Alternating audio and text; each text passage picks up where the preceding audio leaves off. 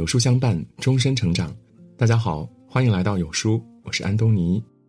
今天我们要分享的是春运会引发感染高峰，钟南山特别提醒：如果你准备返乡，一定要做好这八件事。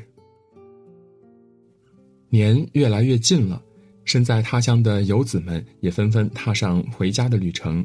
春运第一天，机场、火车站已经是人山人海。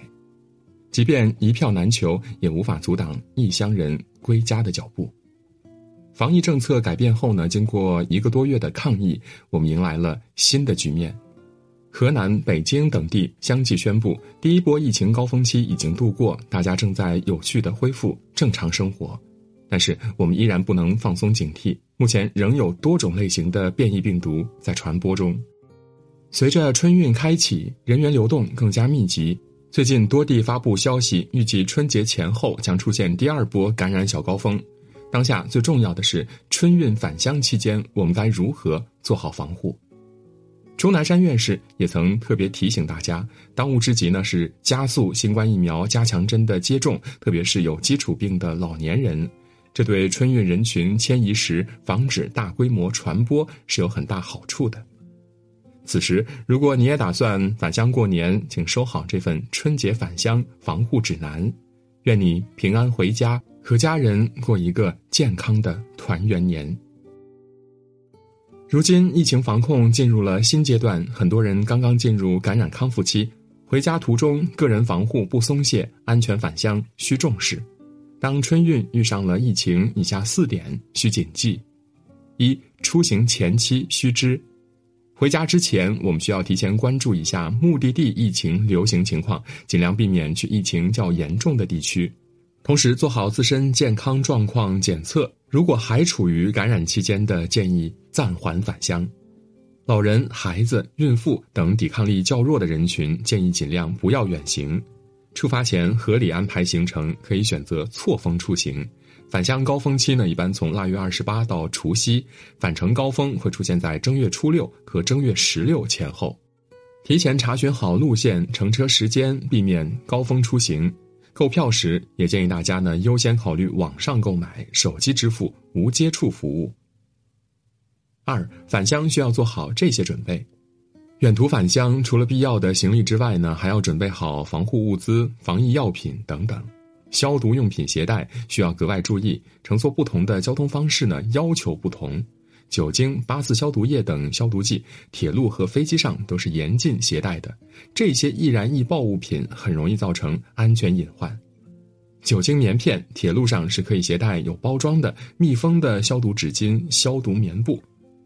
消毒凝胶，也就是免洗洗手液，选择铁路出行，每人呢只可以携带一件，且容积不超过一百毫升。飞机上是不能携带的。如果选择乘坐飞机，消毒用品的酒精体积百分比低于或等于百分之七十的可托运，但是不能随身携带。出行之前准备消毒物品的时候，一定要注意，以免不能过安检，耽误时间。三返乡途中防护。春节期间人流量众多，我们在进出站购票、安检、候车时，尽量保持一定的社交距离，减少聚集。佩戴好 N95 或者 KN95 这些高级别的防护口罩。当口罩出现变形、弄湿、弄脏，或者是使用时间过长时，都要及时的更换。还要注意咳嗽礼仪，做好手卫生。候车尽量分散就坐。有慢性基础病的乘客呢，需要随身携带对症药品，以防发生意外。乘车途中也需要减少用餐次数，错峰就餐，勤洗手。自驾返乡时，需要加强车辆的通风消毒。在服务区休息时，减少逗留时间。还可以在车上备一些必要的生活物资和防疫物资，尽量不与外人接触。旅途中接触了公共区域，比如门把手、开关、按钮，一定要及时洗手或用消毒纸巾消毒。四返乡之后的防护，到达目的地之后呢，把穿过的外衣外套放在通风的地方，这样即使上面有病毒，经过通风之后呢，它的传染性也会很快降低了。刚回到家时呢，不要马上接触家里的老人或者有基础病的亲人。返乡做好个人防护需要谨记：走亲访友，口罩不可少；聚餐聚会人员不可多，公筷公勺，防范很需要。还要每天做好个人健康检测，保持良好的卫生习惯，勤洗手，常消毒，多通风，保持居家环境干净整洁。如果回家后出现了发热、干咳等阳性症状，要及时进行抗原检测，或者根据病情就医。春运返乡路，健康平安行。希望大家能够保持防护意识，做好防护措施，把自我防护当做一种生活习惯，过个幸福团圆年。具体的防护措施呢，可以参考下面人民日报发布的春节健康出行防护指南。回家团聚是中国人过年的。头等大事，春节倒计时已经开启，家人闲坐、灯火可亲的日子令人神往。在这个辞旧迎新的节日里呢，有些事儿是必须要做的。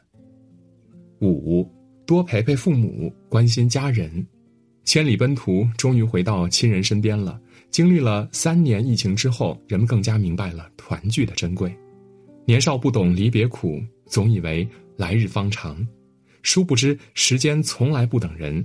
趁这次假期，一定要多陪陪父母，给家人精心挑选一份礼物，送上新年最真挚的祝福，拍一张全家福，定格相聚的幸福时刻，录一段视频，记录生活的美好片段。人世间最好的孝顺，就是长大后依然能承欢膝下。还要多多关心家人的身体，帮他们准备好常用的药物。家有老人的，也要多和他们普及疫情的防护知识。近日，云南昆明发文动员回乡居民把剩余药品带回农村，得到网友的一致好评。如果可以，建议大家带药回家，为防疫做好充足准备，守护好家人健康。还要教会他们科学防护的方式，避免听信偏方神药，延误病情。有句话呢说得好：这世上真正无价的只有三样东西：健康、时间和爱。希望我们都能珍惜此刻拥有的，好好享受这个春节吧。六，避免过度熬夜、大吃大喝。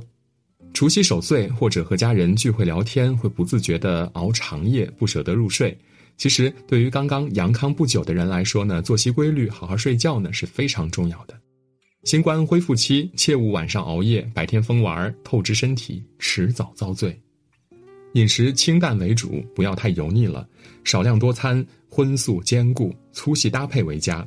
多吃新鲜的蔬菜、水果、豆类、奶类、谷类食物，也可以适当吃鱼、禽、蛋、瘦肉。切勿过度食用辛辣刺激性食物、油炸食品或者含糖量过高的饮料。抽烟喝酒也会加重基础疾病。春节期间呢，戒烟限酒很有必要。后疫情时代，规律的生活节奏、健康的身体是获得幸福的前提。七，好好休息，读本好书。